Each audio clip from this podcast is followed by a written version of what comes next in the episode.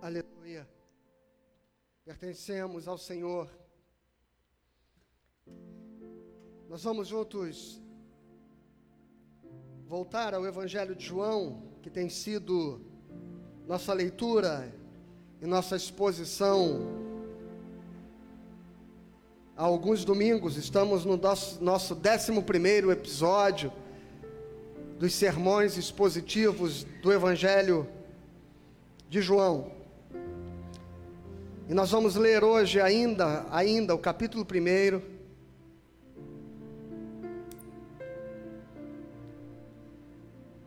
E nós estamos nos detendo de forma tão detalhada no capítulo 1, né? Especialmente porque a primeira metade de todo o capítulo é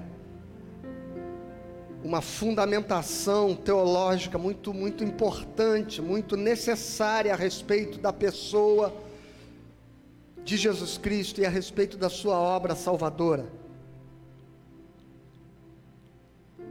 João, ele é um evangelho peculiar, porque nós temos no grupo dos quatro evangelhos um, três deles que são chamados de sinóticos porque relatam a vida de Jesus a partir da mesma ótica. E esta ótica similar dos, dos evangelhos de Marcos, Mateus e Lucas, e eu disse Marcos antes de dizer Mateus propositalmente, porque teria sido, segundo os estudiosos, o o evangelho matriz, né, o evangelho base, o primeiro evangelho a ser escrito. E mas nós temos depois derradeiramente o evangelho de João, que tem uma perspectiva profundamente teológica, que tem uma perspectiva de refutar de forma direta já algumas heresias e confusões que estavam sendo apresentadas a respeito da, da figura de Jesus Cristo, a natureza, a sua natureza, a sua obra e quem de fato ele era. E essa história de Filipe e Natanael que nós vamos ler hoje a partir do versículo 43, ela nos coloca em contato com o modo como é natural que haja uma, uma certa confusão inicial a respeito de Jesus Cristo. E uma reflexão precipitada, ela pode nos levar ao equívoco de acreditar que, que nós estamos falando de um personagem comum da história. E que a sua excepcionalidade tem a ver apenas com a profundidade da sua mensagem e a, a, a, a, forma maravilhosa com que viveu entre nós e os milagres que operou, e perdermos a essência daquilo que, que Ele é efetivamente.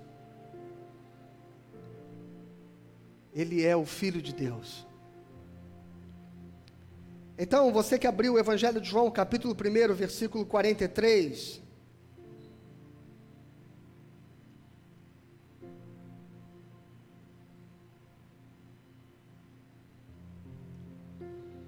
Diz assim o texto: No dia imediato, resolveu Jesus partir para a Galiléia e encontrou a Filipe, a quem disse: Segue-me.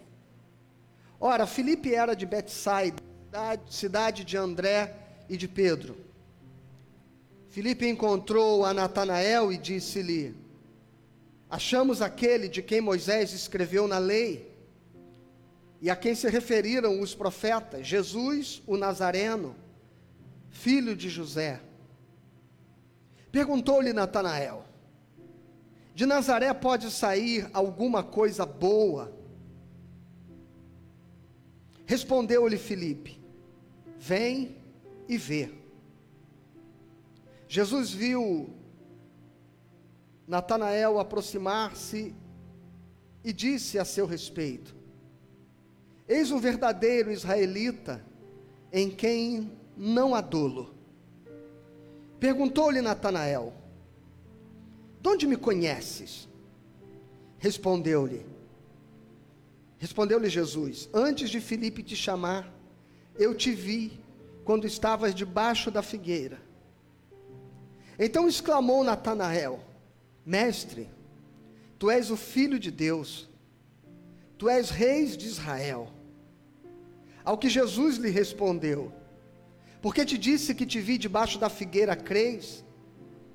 Pois maiores coisas do que estas verás. E acrescentou: Em verdade, em verdade vos digo que vereis o céu aberto e os anjos de Deus subindo e descendo sobre o Filho do Homem. Amém? Vamos orar? Feche seus olhos.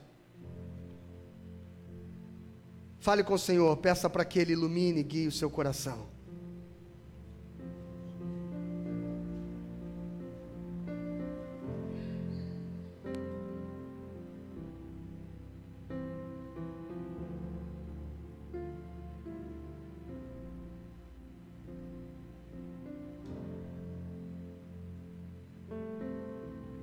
Senhor, nós nesta manhã te pedimos a graça, a direção, a luz do Espírito Santo para que a tua palavra se revele a nós, fale aos nossos corações e nos edifique. Para a glória deste nome, em torno do qual nos reunimos nesta manhã. Nome de Jesus. Amém. Então, irmãos, nós estamos no dia seguinte, no dia imediato. Que, por que no dia imediato? Porque Jesus havia acabado de, de encontrar André e Pedro, ou melhor, André, um dos discípulos de João Batista que seguiram Jesus, leva Pedro, seu irmão, até Jesus. E ali começava a se formar o corpo dos apóstolos.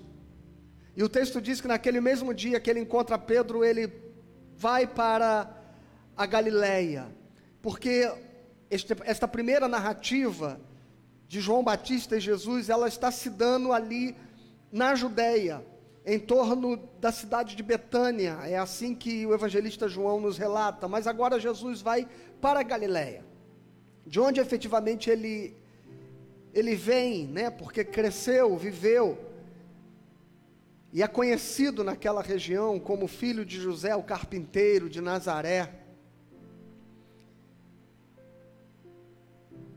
E diz que no dia imediato resolveu Jesus partir para Galiléia e encontrou a Filipe, a quem disse: Segue-me. Ora, Filipe era de Betsaida, cidade de André e Pedro. Filipe encontrou a Natanael e disse-lhe: Achamos aquele de quem Moisés escreveu na lei e a quem se referiram os profetas, Jesus o Nazareno, filho de José. A primeira coisa que já surpreende nesse texto de cara é que João vai mostrar Jesus passando, chegando na Galileia, e encontrando um moço chamado Filipe, um homem chamado Filipe, e Jesus dá uma palavra a ele. E esta palavra é suficiente para mover o seu coração, para mover a sua vida em direção ao Senhor Jesus. E esta palavra não é um sermão, esta palavra não é um estudo bíblico, esta palavra não é um debate esclarecedor a respeito das realidades espirituais e eternas.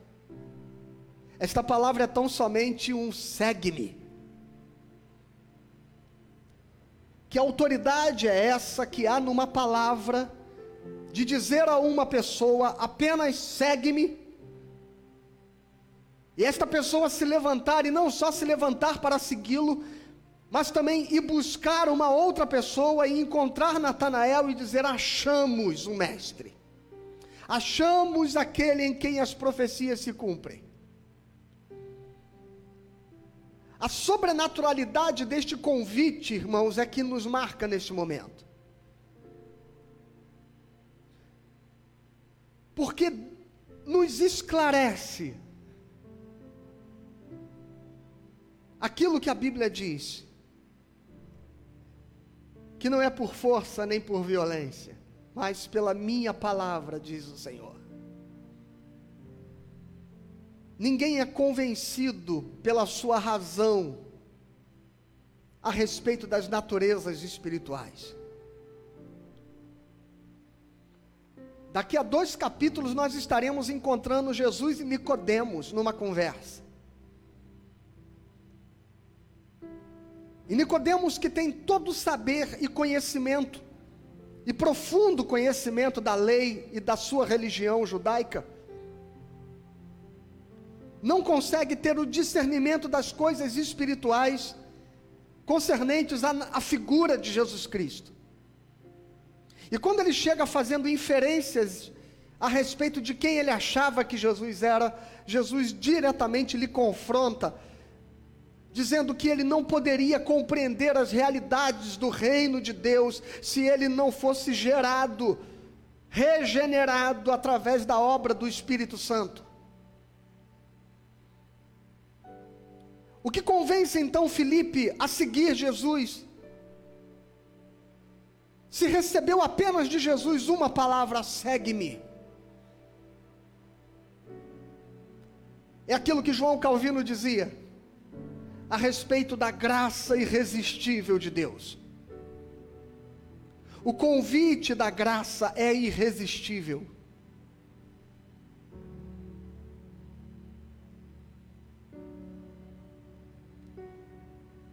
Quando se coloca, esta semana eu ouvi uma ilustração bem interessante. Que se você sobre uma mesa colocar dois potes, um pote vazio e um pote cheio de açúcar, para qual dos dois acorrerão as formigas? Assim é a graça de Deus. Você tem a opção de ir para o outro pote.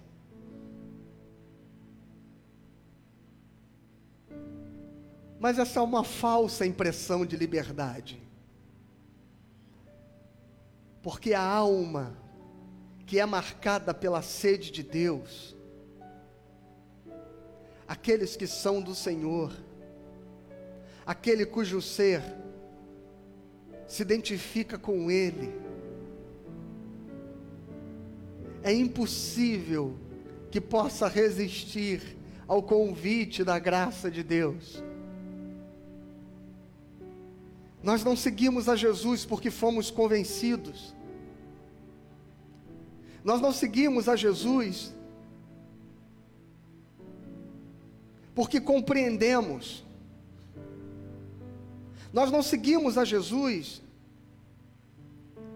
porque a nossa razão foi capaz de fazer com que seja lógico a mensagem da salvação. Nós seguimos a Jesus, porque de um modo sobrenatural Ele nos tocou com a Sua palavra, e esta palavra foi irresistível ao nosso coração. E veja que o versículo 44 em diante diz: Filipe era de Betsaida, cidade de André e de Pedro. Filipe está num contexto de uma cidade das mais incrédulas pelas quais Jesus passou. Basta você abrir a sua Bíblia no Evangelho de Mateus, capítulo 11, no versículo 21. E você verá Jesus dizendo: a respeito de Betsaida de Corazim, ai de ti, porque se em Tiro e Sidom tivessem sido feitos os sinais que vocês viram, eles teriam se quebrantado, mas esta cidade é uma cidade de coração duro, incrédula. E o que faz com que de um modo sobrenatural André, Pedro e Felipe sigam um segue-me de um homem desconhecido?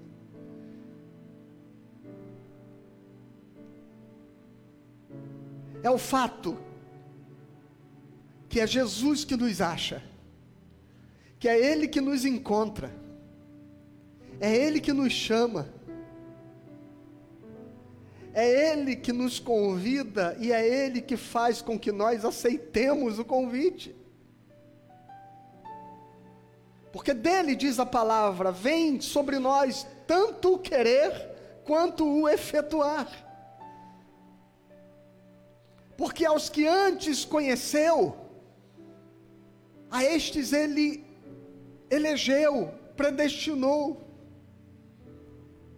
E aos que predestinou, a estes ele chamou.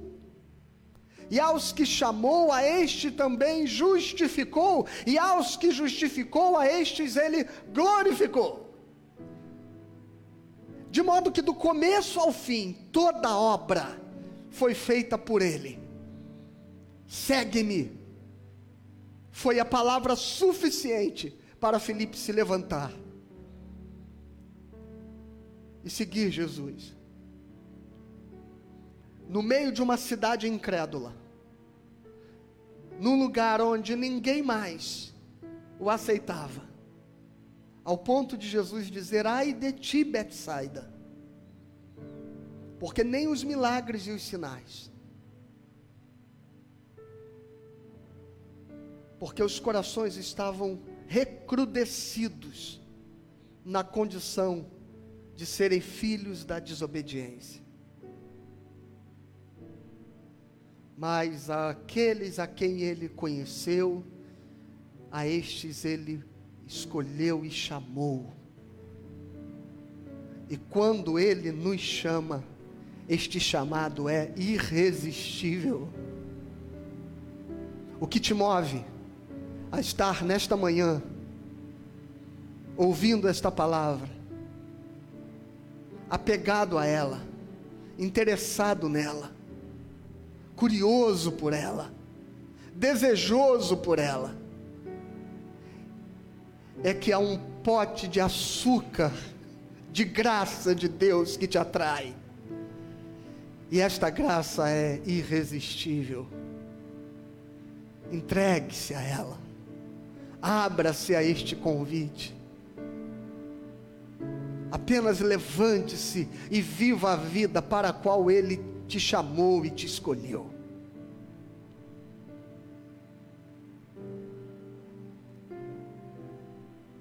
E o texto continua dizendo: Filipe encontrou a Natanael, versículo 45, e disse-lhe: Achamos aquele de quem Moisés escreveu na lei, e a quem se referiram os profetas. Presta atenção agora. Jesus o Nazareno, filho de José. Aqui o texto do evangelista João deixa claro que a fé de Filipe é totalmente sobrenatural. Porque ele sequer tem o conhecimento teológico necessário para falar de Jesus. Ele sequer é capaz de discernir que ele não está falando com um homem de Nazaré, porque a expressão nazareno ela não é aplicada à cidade onde alguém viveu. Ela deve ser a designação do lugar onde alguém nasceu. E Jesus não é de Nazaré, ele é de Belém. Jesus Nazareno. Filipe não conhece a história inteira. Filipe não compreende a história inteira mas ele sabe que aquilo que o tocou é real e verdadeiro.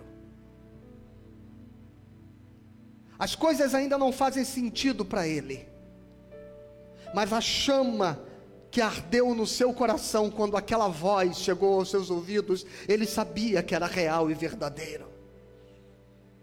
Por isso a Bíblia diz: quando, se hoje tu ouvires a voz do Espírito Santo, não endureça o teu coração. Não fique apegado às tuas dúvidas, aos teus medos, às coisas que você não consegue compreender.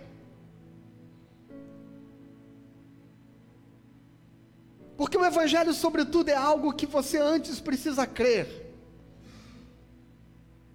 E eis aqui um missionário que falava ainda precariamente da mensagem que estava querendo levar, mas a essência daquilo que ele cria e daquele em quem ele cria, ele sabia que era verdadeira.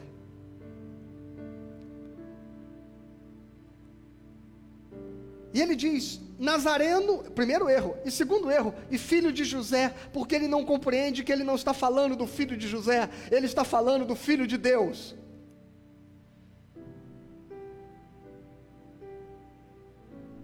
Então ele não sabe exatamente definir teologicamente Jesus. Mas ele sabe dizer para alguém que tudo aquilo que ele buscava na vida, ele encontrou naquele homem. Esse é o poder do Evangelho. Que antes de tentar encontrar um Cristo que te faça sentido, você precisa saber que Ele é o Cristo que você necessita, que preenche todos os anseios e todas as buscas do teu ser. Finalmente você encontrou aquele que a tua alma tem sede e anseia por Ele. Aleluia. E é este o sentimento que invade Filipe.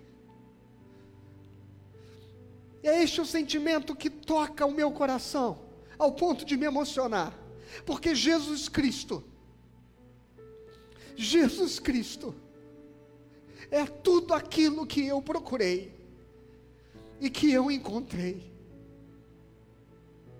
E mesmo que eu não consiga compreender plenamente, encontrá-lo mudou a minha vida.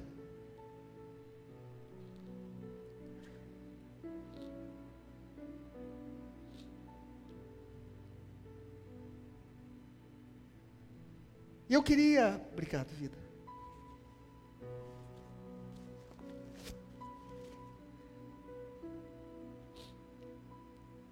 Eu queria seguir com o versículo 46, que diz assim: Perguntou-lhe Natanael: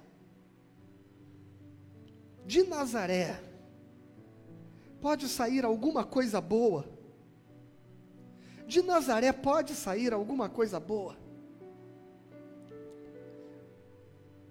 O testemunho impreciso de Filipe faz com que Natanael também tire conclusões precipitadas e até preconceituosas.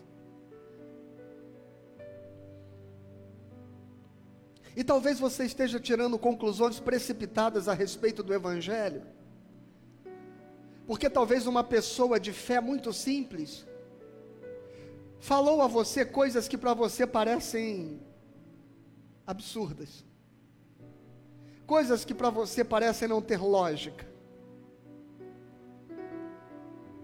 Talvez por você ver uma pessoa de fé simples, acreditar em determinadas coisas e relatar determinados eventos de um modo com uma crença tão profunda, E talvez espiritualizar coisas que para você são corriqueiras e banais. Talvez você comece a tirar conclusões que a fé desta pessoa se está depositada num mito, em algo que ela acredita por conta da sua ingenuidade.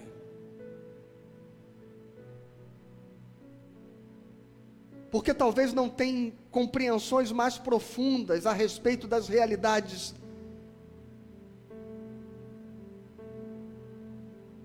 das leis e de todas as forças que regem a natureza e o universo. Talvez quando você ver alguém tirar relatos da cosmovisão tão simplificada do Antigo Testamento, e que parecem tão contraditórios aquilo que você crê e sabe e conhece por intermédio daquilo que a ciência já descobriu e revelou. Talvez você seja tentado a acreditar que é que a descrição parcial de Filipe da fé e das afirmações que você julga ingênuas de uma pessoa desqualifiquem a essência da mensagem que ela carrega.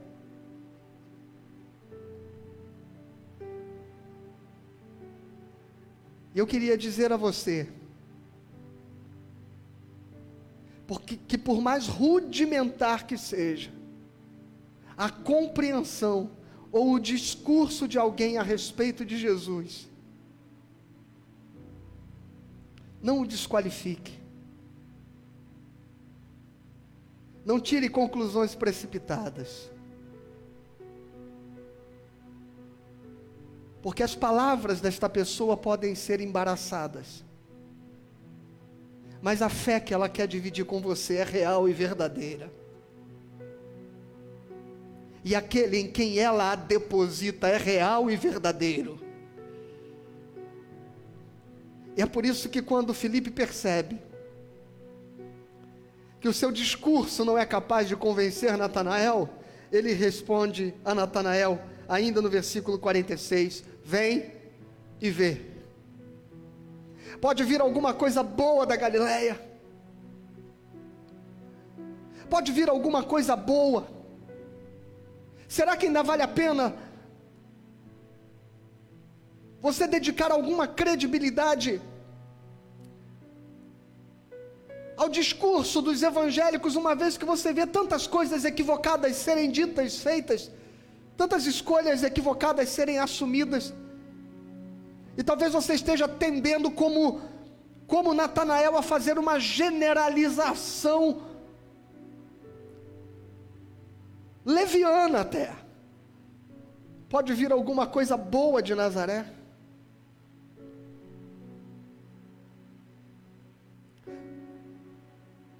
Cuidado para que você não faça generalizações a respeito de coisas que você não se deu o privilégio de conhecer profundamente. E o convite que Felipe faz a Natanael, eu faço a você, vem e vê.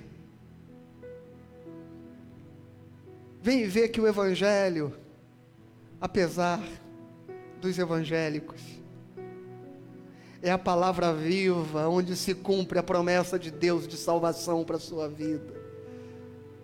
Vem ver que Jesus é bom, que Ele vive reina e é poderoso. Vem e ver que Ele é aquele que pode mudar a tua existência. Vem e ver. Não se esconda atrás dos seus preconceitos, das suas inferências. Não se esconda atrás da sua razão. Não se porte como alguém que é sábio demais ao ponto de seguir um, um testemunho tão simplório de pessoas tão simplórias muitas vezes. Dê-se a chance de conhecer o Cristo que deseja encontrar você. E que antes que você o conheça, ele sabe quem você é. E a história continua. Versículo 47. Jesus viu Natanael aproximar-se e disse a seu respeito: Eis um verdadeiro israelita em quem não há dolo. Perguntou-lhe Natanael: De onde me conheces? Respondeu-lhe Jesus: Antes de Filipe te chamar, eu te vi quando estavas debaixo da figueira. Meu irmão, eis um verdadeiro israelita em quem não há dolo. Jesus faz uma descrição da índole de um homem com quem está se encontrando pela primeira vez. Jesus faz uma afirmação, esta palavra dolo aqui, ela poderia ser traduzida como alguém que tem sentimentos, atitudes, comportamentos coerentes e verdadeiros, em quem não há malícia, ou em quem não há, usando uma expressão que Jesus muito usava pelos israelitas na falsidade com que viviam a sua religião, Jesus os chama de hipócritas, em quem não há hipocrisia. Eis um homem que eu vejo que é um israelita sincero, que vive de forma sincera e verdadeira as coisas que acredita. É isso que Jesus está dizendo a respeito de Natanael. E alguns relatos de da lista dos apóstolos, onde você não encontrará o nome de Natanael e você encontrará no lugar dele o nome Bartolomeu.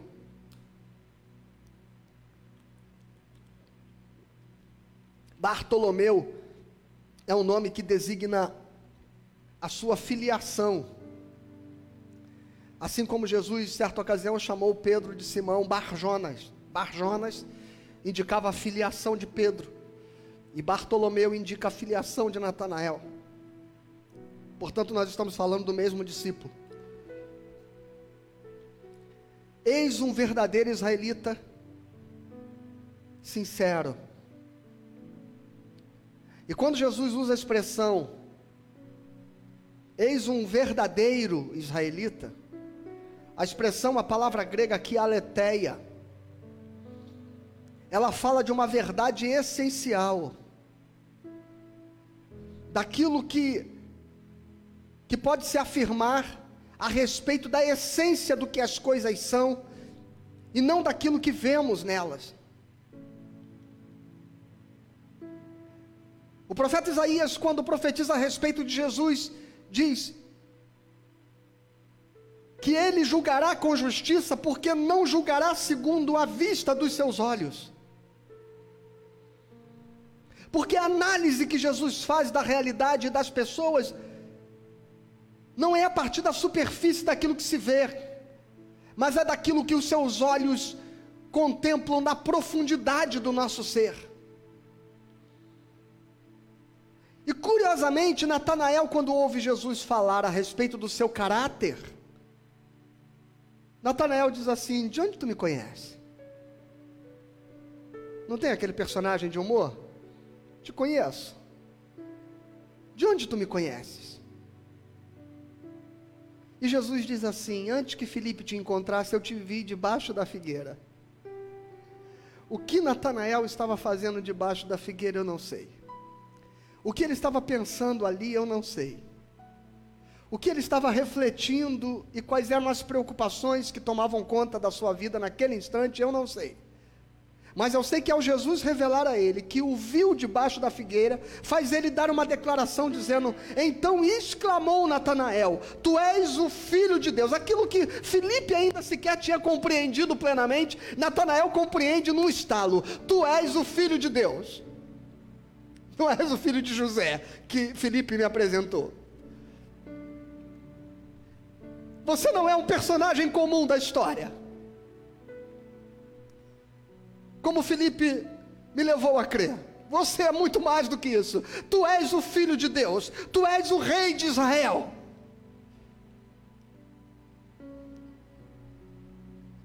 Então, Felipe, Natanael, numa afirmação,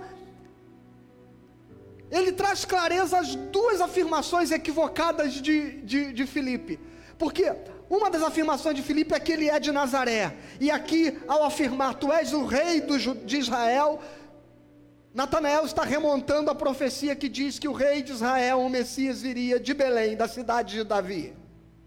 E ao afirmar tu és o filho de Deus, ele está refutando também a declaração de Filipe de que ele seria filho de José. Tu és o filho de Deus, tu és o rei de Israel. Natanael compreende as coisas que são incompreensíveis ao ser racional, porque isso toca o seu coração pela obra do Espírito Santo. E veja, como ele conclui isso? Ele conclui isso porque Jesus fala a respeito de algo que Jesus não poderia ter visto se fosse apenas um vidente vendo um homem debaixo da figueira. O que Jesus veria de um homem debaixo da figueira? A roupa que ele está vestindo, o seu semblante, o seu olhar, a cor do seu cabelo, mas não é disso que Jesus fala. Jesus não fala das características superficiais de Natanael, mas ele fala da natureza profunda do seu ser, verdadeiramente. Eu quero falar da essência de quem você é. Você é um homem sincero.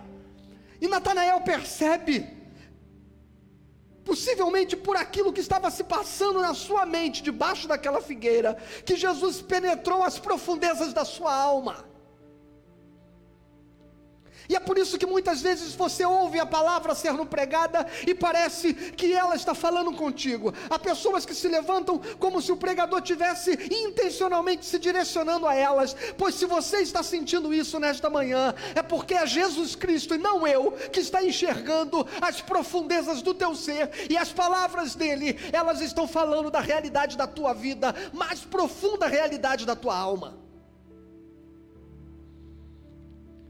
Ele conhece o seu nome, Ele sabe quem você é, Ele sabe onde você anda, onde você esteve, Ele conhece a história da sua vida, mas, sobretudo, Ele conhece as profundezas da tua alma, por isso que Ele convida você para um encontro onde Ele poderá descedentar as sedes que se instalaram no teu ser, e só Ele pode suprir.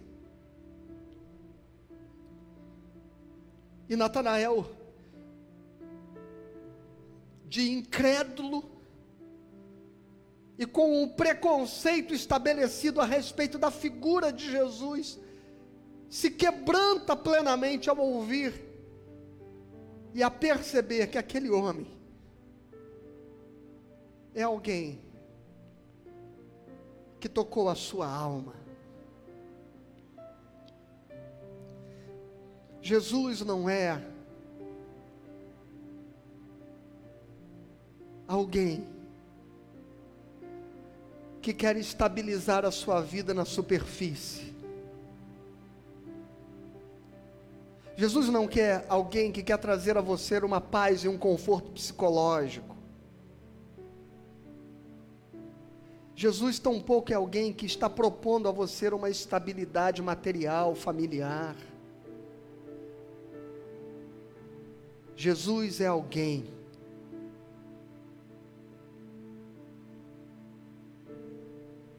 que quer agir nas profundezas do teu ser,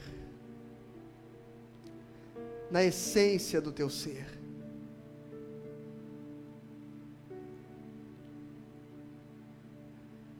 E Natanael, diante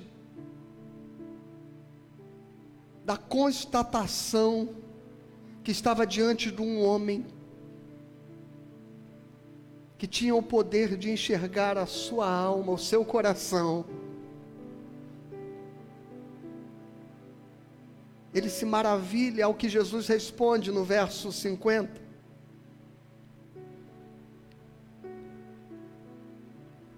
Porque te disse que te vi debaixo da figueira, crês? Pois maiores coisas do que estas verás. E acrescentou: Em verdade, e em verdade vos digo, que vereis o céu aberto, e os anjos de Deus subindo e descendo sobre o filho do homem.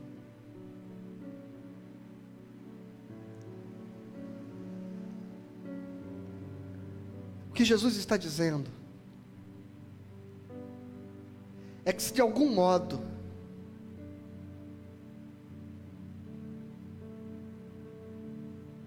aquilo através do que Ele está se revelando a você.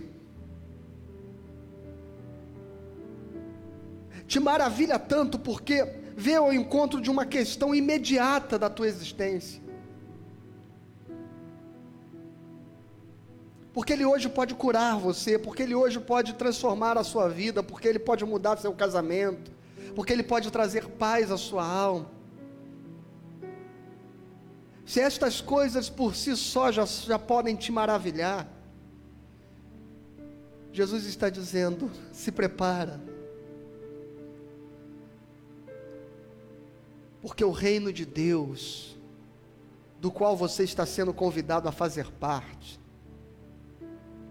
é muito mais glorioso, portentoso, poderoso, maravilhoso do que você pode imaginar. Os céus vão se abrir.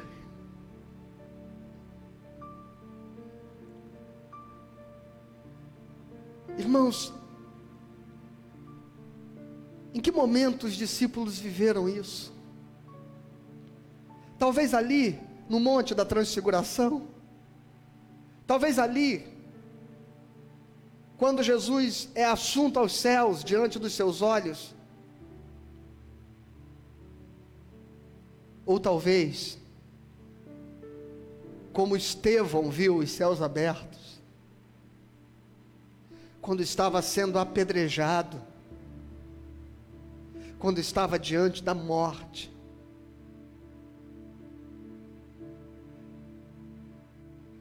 quando condenado e executado por ordem e consentimento de Saulo de Tarso.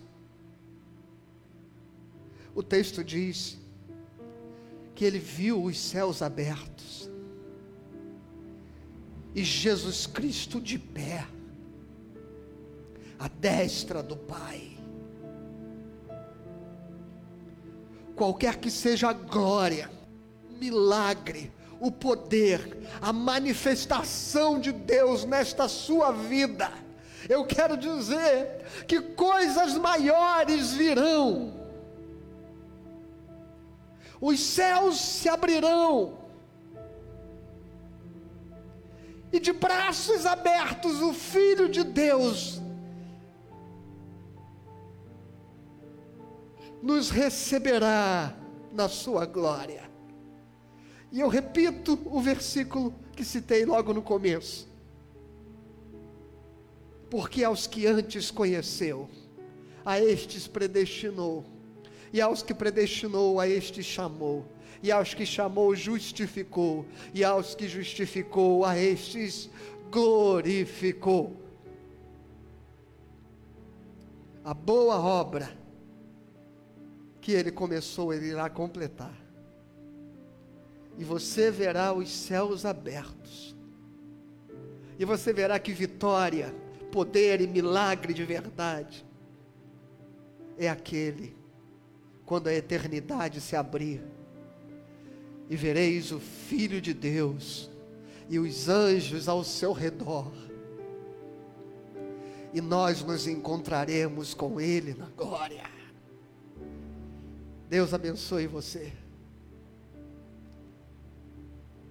Senhor, ilumine este coração, esta casa e esta família, para que esta palavra reveladora, esta ordem irrecusável, irresistível, hoje possa ecoar em cada uma das casas conectadas a esta nossa transmissão. No nome de Jesus. Amém.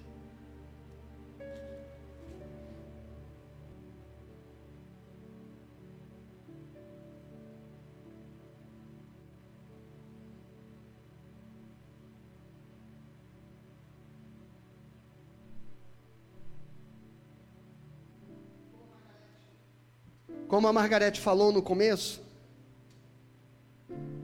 você se preparou aí para a gente cear juntos? Você se preparou para juntos nós dividirmos vinho e pão?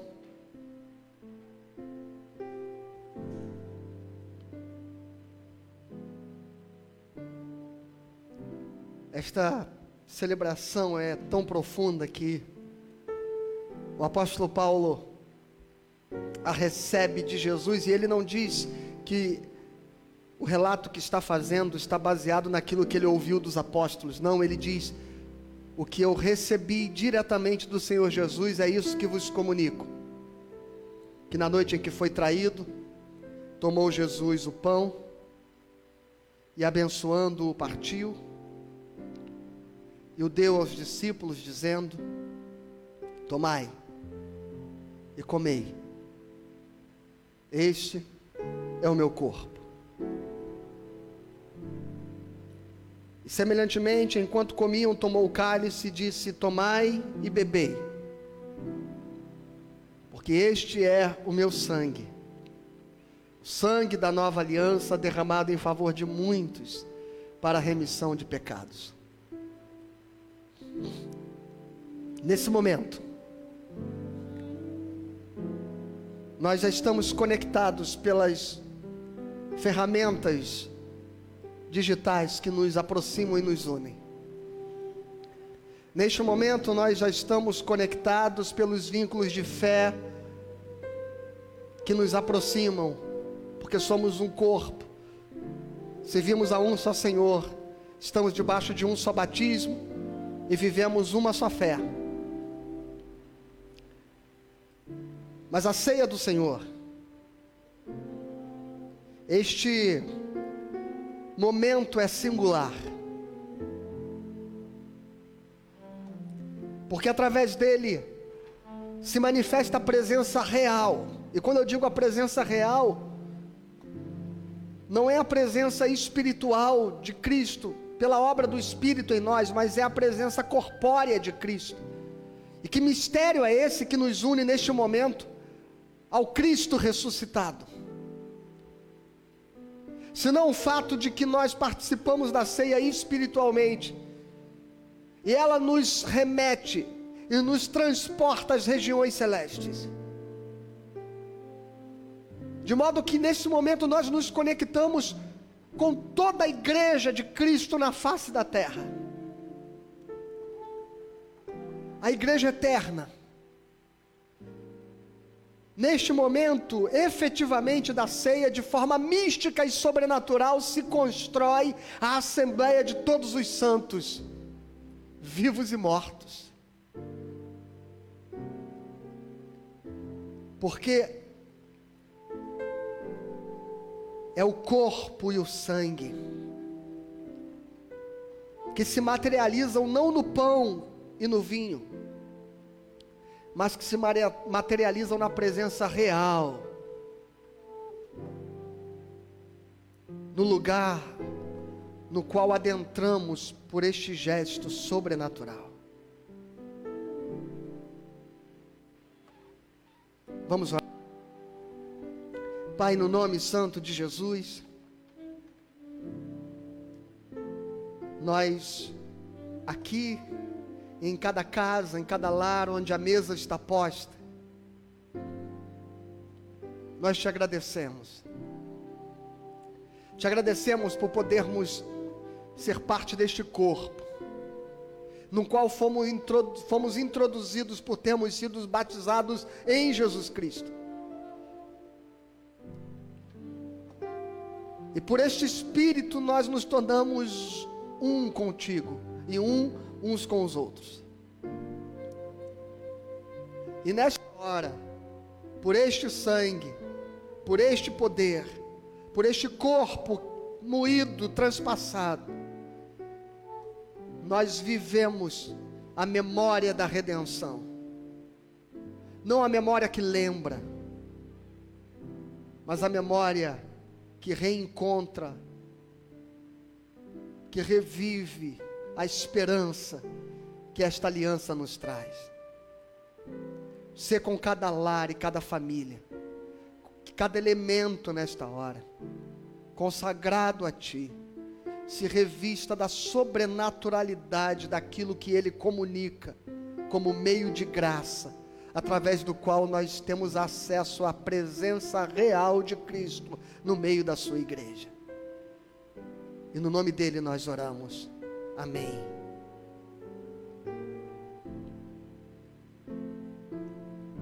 Este é o meu corpo, diz o Senhor